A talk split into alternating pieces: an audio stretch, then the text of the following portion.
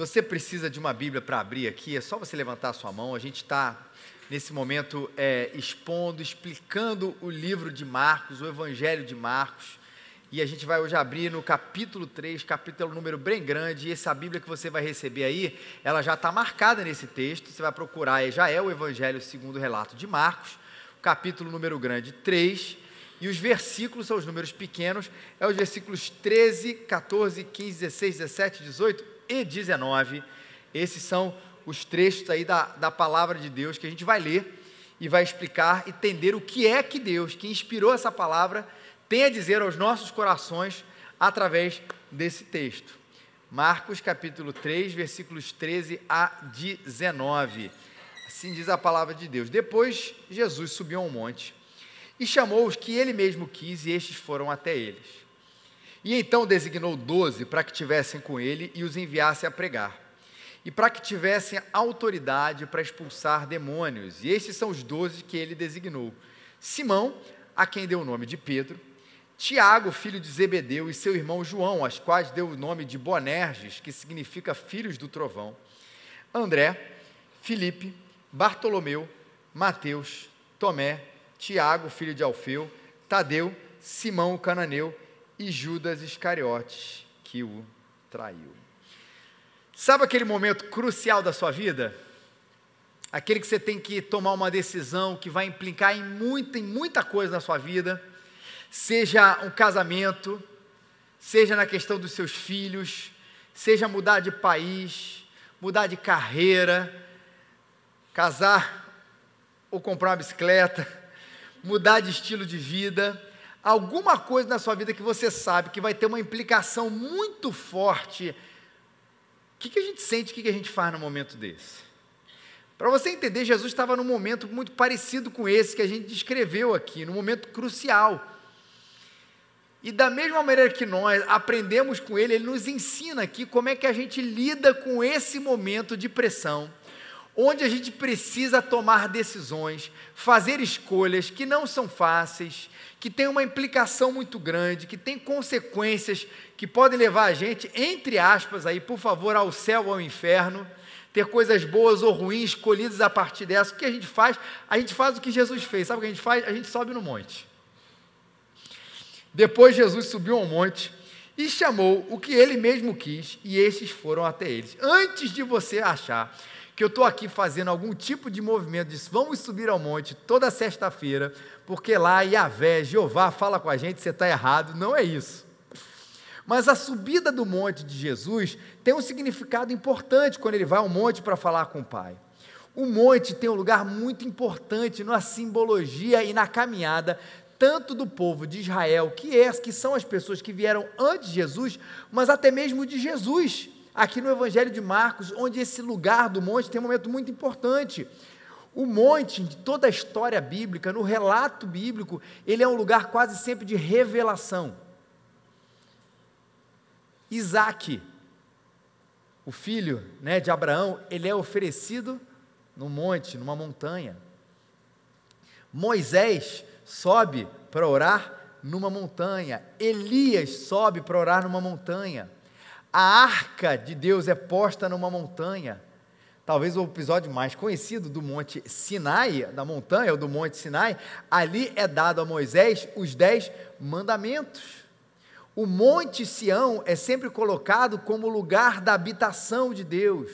Diz a Bíblia que Deus julgará a terra do Monte das Oliveiras.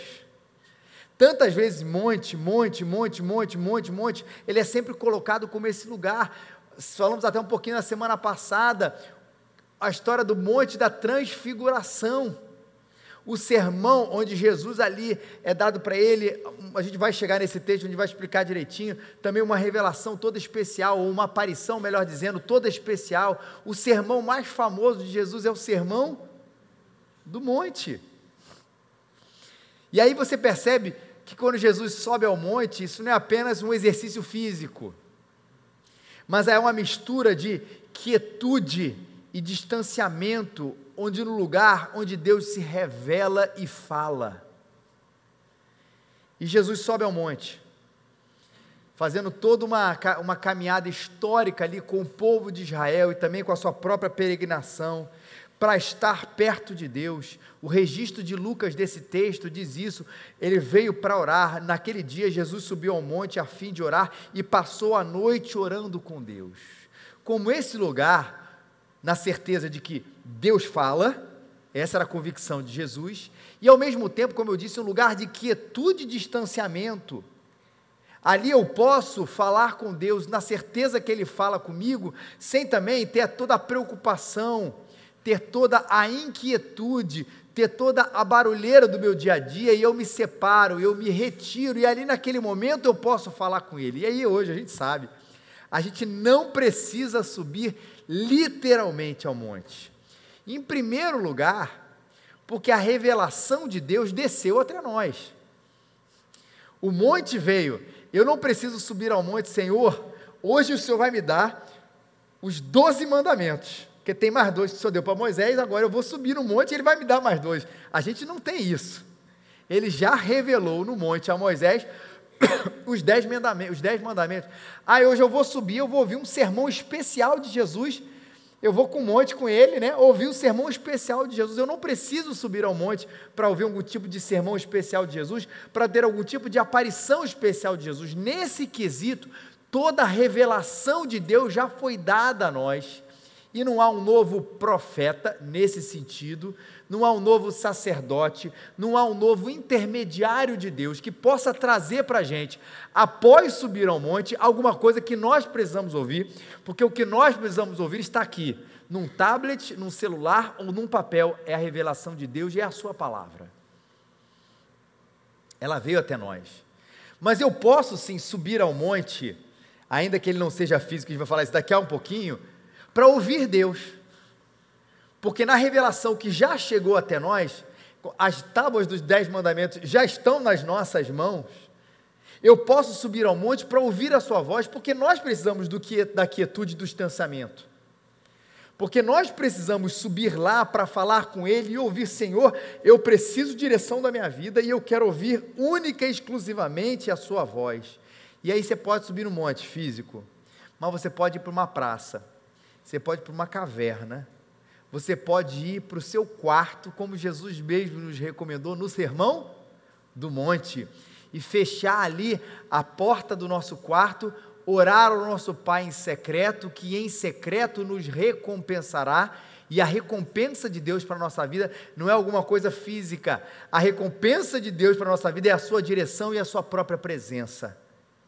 Coisas que nós precisamos tanto nos momentos das decisões difíceis no momento da pressão, no momento da indecisão e no momento da dúvida. E ali, queridos, Deus fala. E ali, queridos, quando Deus não fala, naquele quesito de assim, vá para o lugar X, vá para o lugar Y, a gente sai com a certeza de que Ele dirige os nossos passos, de que Ele governa a nossa vida, ainda que eu às vezes, por vezes, não saiba o que fazer naquele momento que eu desço do meu monte, eu saio dali com a certeza de que Deus, esse Deus soberano, há de dirigir toda e qualquer minha vida frente às possíveis decisões que eu vá tomar. Mas eu não faço isso sem subir ao monte. E eu imagino, e eu sempre essa história de subir ao monte e Jesus orando a noite inteira é meio que humilhante para mim. Porque, meu querido, eu e você somos pecadores. Jesus não era. Eu e você temos um relacionamento maravilhoso com Deus através de Jesus, sem dúvida nenhuma. Mas eu não posso falar, eu e o Pai somos um. E Jesus podia falar isso, como falou. E esse homem que não peca, que é o Filho de Deus, que diz eu e o Pai somos um, no meio da decisão difícil, sabe o que ele faz? Passa a noite inteira orando e a gente, por algum senso de incredulidade, falta de confiança, ou até mesmo falta de traquejo o coração, aquela história de que aquilo talvez seja um pouco etéreo demais, a gente fala aí os nossos cinco minutos de oração, não é que eles não valham, por favor, mas que às vezes eles demonstram que aquilo é um acessório na nossa relação com Deus e não algo crucial, vital, coisa para viver. Quando o Keller fala, o Tim Keller fala sobre oração, ele conta essa história que é interessante. Ele falou assim: é como se eu chegasse para minha. Uma vez ele chega para a esposa, ou ele conta isso como se chegasse para tivesse, chegado para a esposa e fala assim: Olha, eu descobri que eu tenho uma doença incurável. Só que eu preciso tomar um remédio todos os dias da minha vida para que eu possa sobreviver. Aí ele falou assim: Ah, mas claro, então a gente tem que se certificar né, de que nenhum dia da sua vida você vai deixar de tomar esse remédio, que se você deixar de tomar esse remédio, você morre. Ele fala assim: esse remédio é oração. Esse remédio é oração, que precisa ser tomado todos os dias, porque a gente precisa de mais de Deus para viver e entrar nessa profundidade que Jesus entrou. No momento da dificuldade, no momento da tribulação, no momento da situação difícil, no momento de uma, de uma, de uma pressão ali sobre uma decisão, Jesus passa a noite orando e sobe ao monte, porque nós não. Por que, que Jesus faz isso? O que estava incluído aí para que Jesus possa subir ao monte, passar a noite orando, buscando a direção de Deus, ele que era o Filho de Deus sem pecado, quanto mais nós. A escolha dos apóstolos. Dos apóstolos. Os líderes queriam ser os continuadores do ministério de Jesus, queriam liderar a igreja com aquilo que eles aprenderam do Mestre. Jesus faz isso, né? Ele, ele é a revelação de Deus, ele fala sobre o reino de Deus, fala sobre todas as coisas que o ser humano precisa aprender, mas um dia ele vai subir aos céus. Ele sabia disso, ele ia morrer, ressuscitar e subir aos céus. E quem ia ser deixado aqui? A sua igreja para continuar ou para permanecer com o seu ministério, né? Continuar nesse sentido de permanecer com o seu ministério. Mas ele precisava de um grupo pequeno onde ele pudesse treinar, discipular, passar tudo para aquele aquele grupo perpetuasse com outro grupo, outro grupo, outro grupo, ou seja, era a multiplicação da liderança que tivesse autoridade, como diz o texto, para pregar e expulsar demônios. Mas veja exatamente quem Jesus chama para fazer isso. A gente fala aos apóstolos. Aí eu lembrei um pouco daqueles filmes de montagem de equipe, tipo 11 Homens um Segredo que aí o filme, até a graça do filme é você saber quem vai participar ali do, do, ou do assalto, que é ali o caso, né? Coisa bonita, né? Participar do assalto, ou para ser o herói de um negócio, aí você monta um time. E aí nesses times, normalmente, quando é para fazer essas missões impossíveis, tem sempre o especialista na bomba, tem sempre o mestre do disfarce, um que é a pessoa que tem um raciocínio mais rápido, outra é a pessoa que é um, é um, é um grande líder, que consegue juntar toda a equipe para fazer tudo isso. Os filmes não são sempre direcionados um pouco para esse tipo de, de legal. Todo mundo é chamado por habilidade e por serem normalmente pessoas extraordinárias. E se o filme é americano, vai ter sempre aquela cena onde depois de todo mundo é chamado, aquela musiquinha mais intensa, e aí eles andando em câmera lenta para fazer o um negócio. Não tem? Aí você fica, uau! Eu queria ser um desses extraordinários. E por mais que as habilidades elas sejam importantes, em um outro sermão a gente vai falar isso, 1 Coríntios capítulo 12, ele fala sobre as habilidades dentro da igreja, que são os dons espirituais, Paulo vai falar sobre isso. O fato é que Jesus levantou gente comum. Não levantou gente com essas coisas maravilhosas ou um caráter maravilhoso. James Edwards, um comentarista, diz o seguinte: nenhum dos apóstolos ele é proveniente da elite religiosa judaica. Todos eles vêm da camada comum. O que seria, inclusive, da igreja se nós dependêssemos das habilidades performáticas do ser humano e da relevância que eles têm na sociedade para que a gente ali, com desse tivesse montar um super time, ela não iria para frente, porque isso raramente acontece. Paulo, quando vai falar do chamado, inclusive, dos discípulos, ele diz: olha, não desses discípulos, mas do chamado dos filhos de Deus, ele fala assim: olha, vejam vocês, porque não são chamados muitos os de nobre nascimento.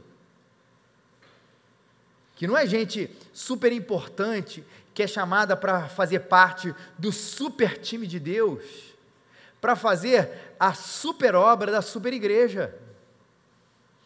Eu já falei isso aqui antes, mas é, eu lembro, da, a, voltando àquela minha nostalgia, nostalgia clássica dos anos 90, né, Dilon? Quanto a gente falava, ficava feliz quando uma celebridade se convertia. A gente via isso quase como uma salvação, não a salvação da igreja, mas assim, agora a gente vai dar certo. Quem viveu esse momento sabe disso. Um artista, quando se, conven... quando se convertia, caramba, tipo assim, agora ele vai poder pregar na Globo. Ele vai poder no show fazer isso. Tinha uma coisa, um sentimento triunfalista que assim, quando esses caras se converterem, parece que coisa. Eu nunca vou esquecer. É, é, eu posso falar isso tranquilamente. Um tio meu, que é pastor, falou assim: pô, ele gostava muito de Elton John, foi ele que me introduziu a, a música do Elton John. Ele falou assim: pô, já pensou se esse cara se convertesse, essas músicas bonitas que ele ia fazer? Eu falei assim: é mesmo, tio? Uma coisa assim, já pensou se o Elton John se convertesse? Seria ótimo do ponto de vista da vida dele. Mas a gente não precisa dele. Temos o Lucas aqui, né?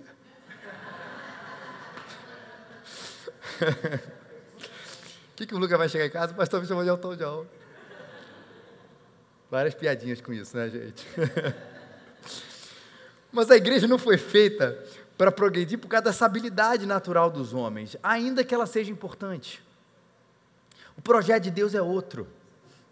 Jesus não escreve livros, Jesus não chama gente famosa, Jesus não ergue monumentos, Jesus nem constrói instituições. O que é que ele faz, essa obra maluca que ele faz, para continuar o, seu, o projeto de evangelização, o projeto da, da implementação do seu reino, do avanço do seu reino? Mulholland, outro comentarista, diz: ele discipula pessoas de modo mais eficaz para aperfeiçoar seu ministério. Olha que interessante se você já parou para pensar nisso. O que, que Jesus fala? Jesus diz assim: olha, eu vou morrer, eu vou subir aos céus, né? Eu vou morrer, eu ressuscitar, vou subir aos céus e a igreja vai continuar. O que é que eu faço para que essa obra continue? Claro, gente, não tenha dúvida nenhuma, Deus sempre esteve no controle. Mas eu não falo assim, cara, eu vou comprar 10 terrenos nos melhores lugares aqui de Jerusalém. Ele não faz isso. Eu não falo assim, eu vou fazer o seguinte, eu vou construir uma enciclopédia dos melhores assuntos para que todo mundo possa continuar a ver, a ler a respeito disso. Eu vou construir um monumento à ressurreição, um monumento à morte, um monumento à cruz, um monumento ao sermão do monte, ou coisa parecida, para que onde quer que as pessoas possam ir, elas vejam lá, ah, isso aconteceu, isso aconteceu, isso aconteceu. Não foi isso. O foco de Jesus não eram os grandes edifícios, as grandes habilidades dos homens, as grandes programações da igreja. O que Jesus fez foi ensinar o Evangelho e ensinar as pessoas a serem adoradores do Deus vivo que amam a Deus e servem as pessoas, e isso não mudou. Não houve um momento onde essas outras coisas passaram a ser mais importantes do que o que a gente está chamando aqui de discipulado. Lembrando que discipulado não é programa de discipulado. Discipulado não é aquilo para quem nasceu na igreja, aquilo. Eu vou fazer um discipulado ali com o Giovanni. Então a gente vai se encontrar uma vez por semana para trocar coisas a respeito da palavra de Deus. Isso é importante, mas é um programa de discipulado. Discipulado na Bíblia é seguir o mestre com toda a intensidade e verdade que isso é necessário. E Jesus fez isso. Não foi vendo lugar mais estratégicos, as programações, os livros escritos e as instituições criadas. A igreja cresceu, o reino de Deus avançou por causa de gente cheia do Evangelho. Essas coisas que eu acabei de falar que são boas, não são ruins, só fazem sentido se forem para alcançar o propósito de Jesus. Só faz sentido se faz de você um discípulo de Jesus que faz discípulo de Jesus.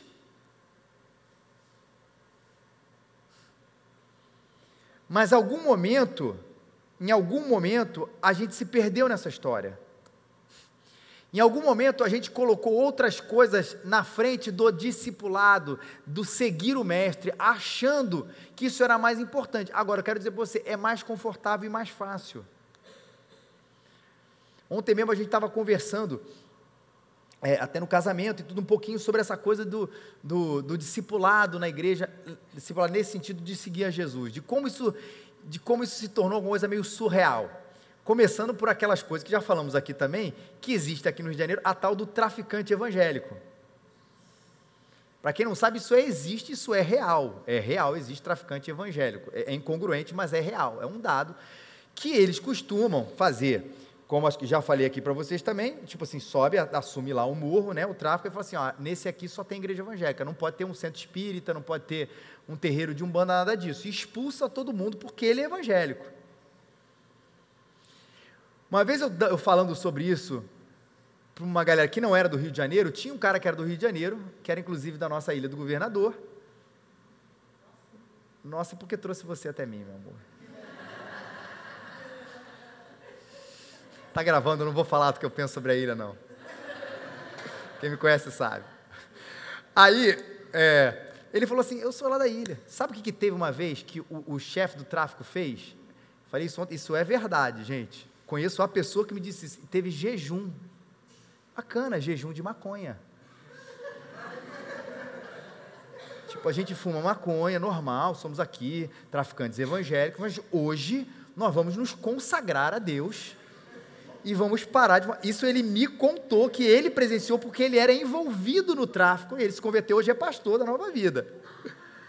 Mas essa realidade, você falou assim, cara, o que, que falta? Assim, o que, que faltou? Discipulado.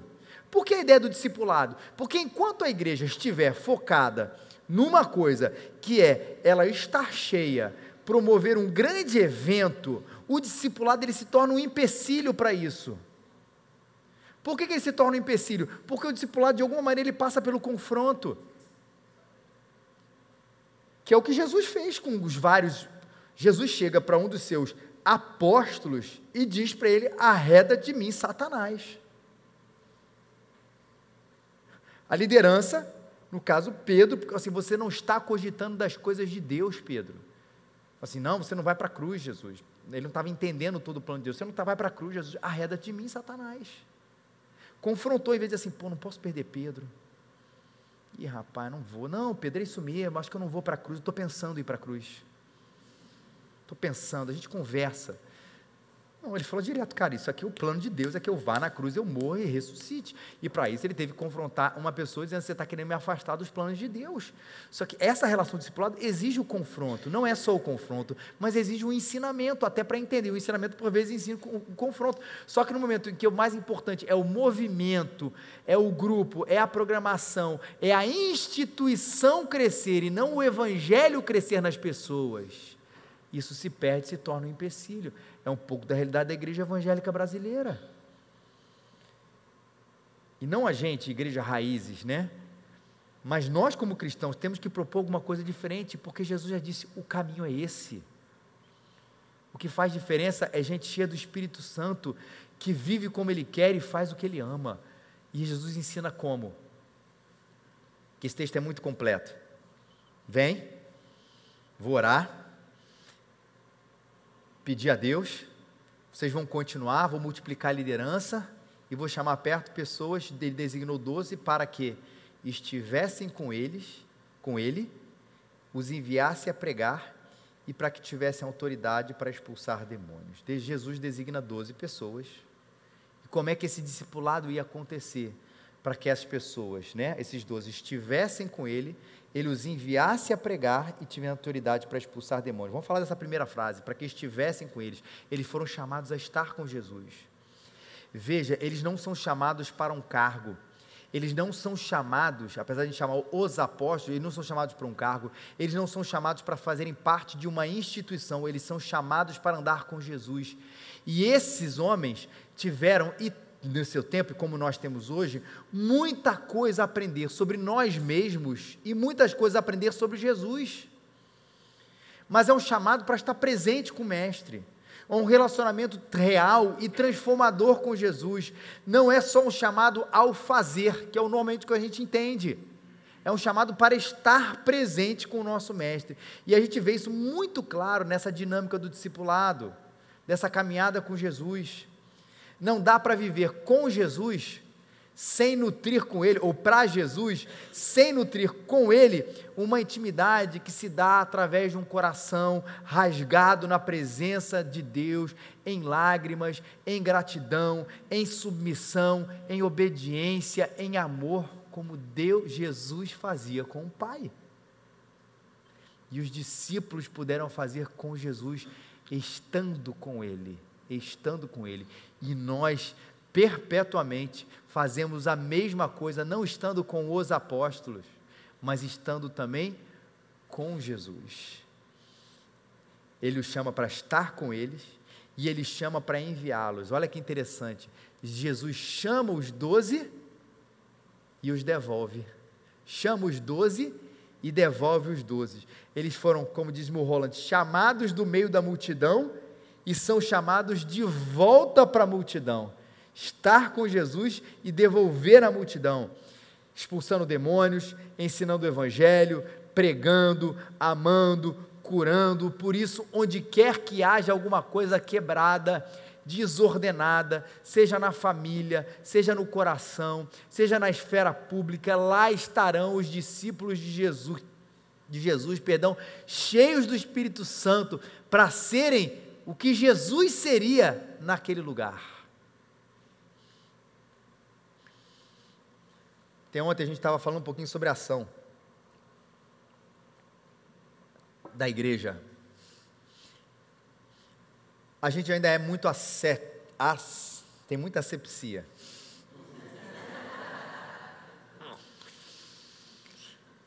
A gente não gosta tanto das coisas quebradas e desordenadas. A gente gosta das coisas mais limpinhas, não é verdade?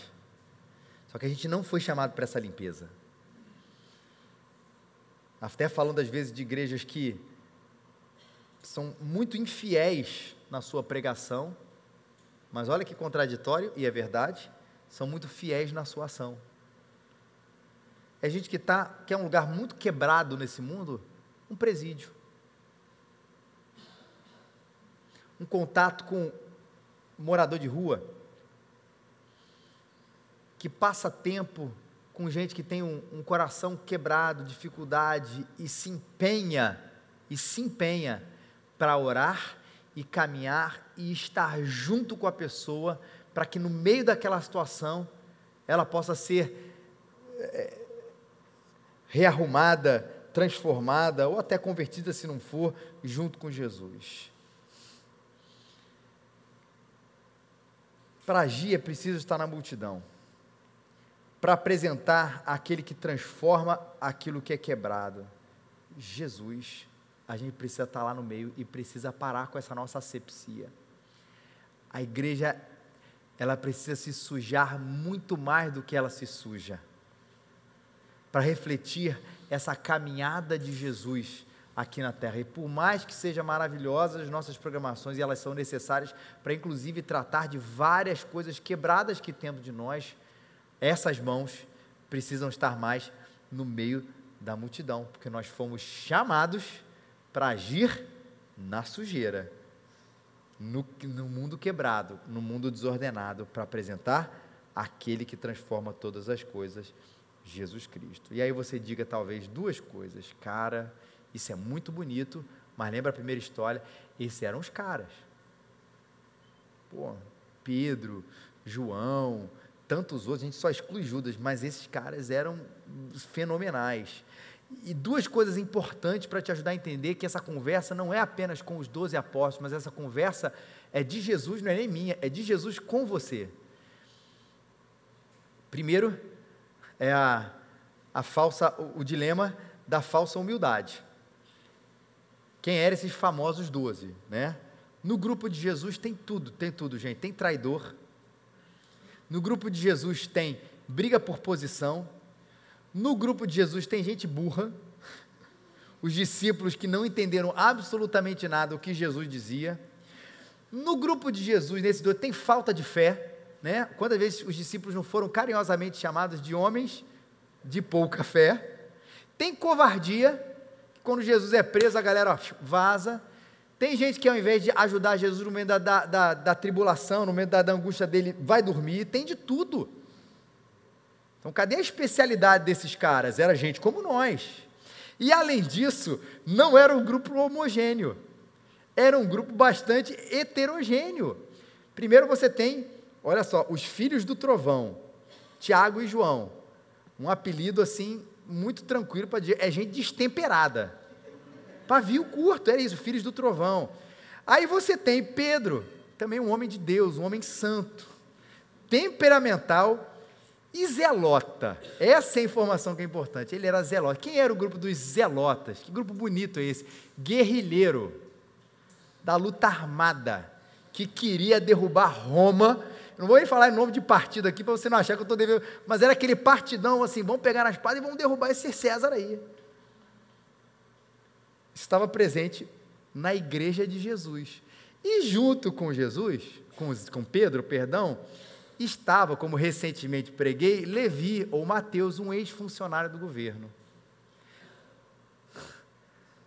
Você tinha um guerrilheiro e um ex-funcionário de médio escalão do governo compactuado com ele, no meio do grupo de Jesus, gente. Deu certo? Deu. Mas é difícil. Se você procura uma igreja muito boa, perfeita, um grupo incrível de gente que ama Jesus intensamente, você não ia conviver bem, não é nem na raiz não, com os 12 apóstolos, não ia conviver. Você ia ver tanta coisa, gente lá, assim, gente, essa igreja aqui é muito ruim. Olha lá, e Pedro, o homem não tem fé, nega Jesus.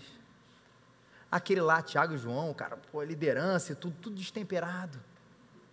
Você vê lá, um fica brigando com o outro para saber quem vai sentar do lado de Jesus. Era essa a igreja de Jesus. Os doze ali, a gente vai viver essa mesma realidade aqui. Nessa nossa heterogeneidade, da mesma maneira, entenda bem, a igreja vai continuar sendo una na convicção sobre o que é o Evangelho, nisso não tem heterogeneidade. Não, eu acho que o Evangelho é isso, eu acho que o Evangelho é aquilo, meu amigo, não, o Evangelho é isso. Ela é una na sua missão, mas vamos ter aqui pensamentos diversos, onde a gente vai aprender e a saber conviver bem com isso tudo. E esses apóstolos, incrível que pareça, eles estavam em construção. Como nós estamos em construção, porque a gente acha que Deus chamou aquilo, Deus chamou os super-heróis e eles no dia seguinte executaram sua missão perfeitamente. Eles foram treinados durante muito tempo para serem discípulos, sendo discípulos de Jesus, eles não eram perfeitos, essa coisa da falsa analogia, né, ou da falsa humildade. Eles estavam em construção, vocês estão em construção. Eles não eram perfeitos, nós não somos perfeitos. Eles erraram. Acredite, revelação pastoral, você vai errar. Eles tinham defeitos, vocês têm defeito.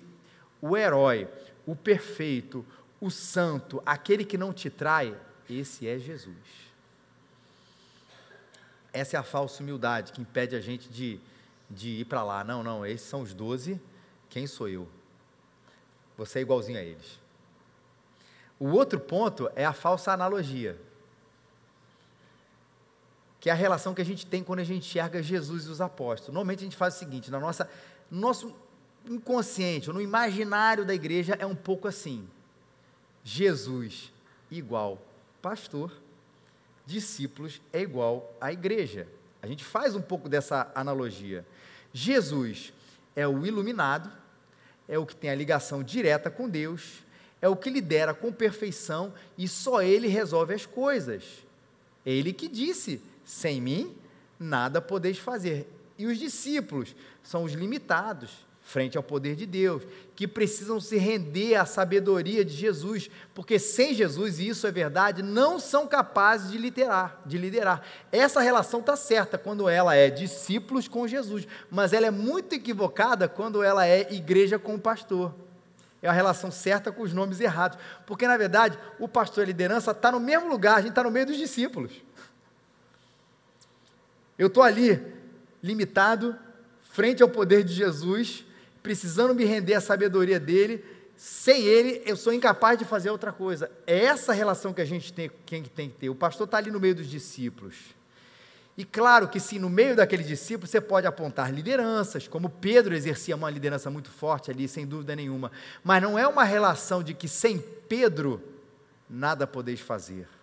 É uma relação de sem Jesus nada podeis fazer, né? Sem Jesus nada podeis fazer.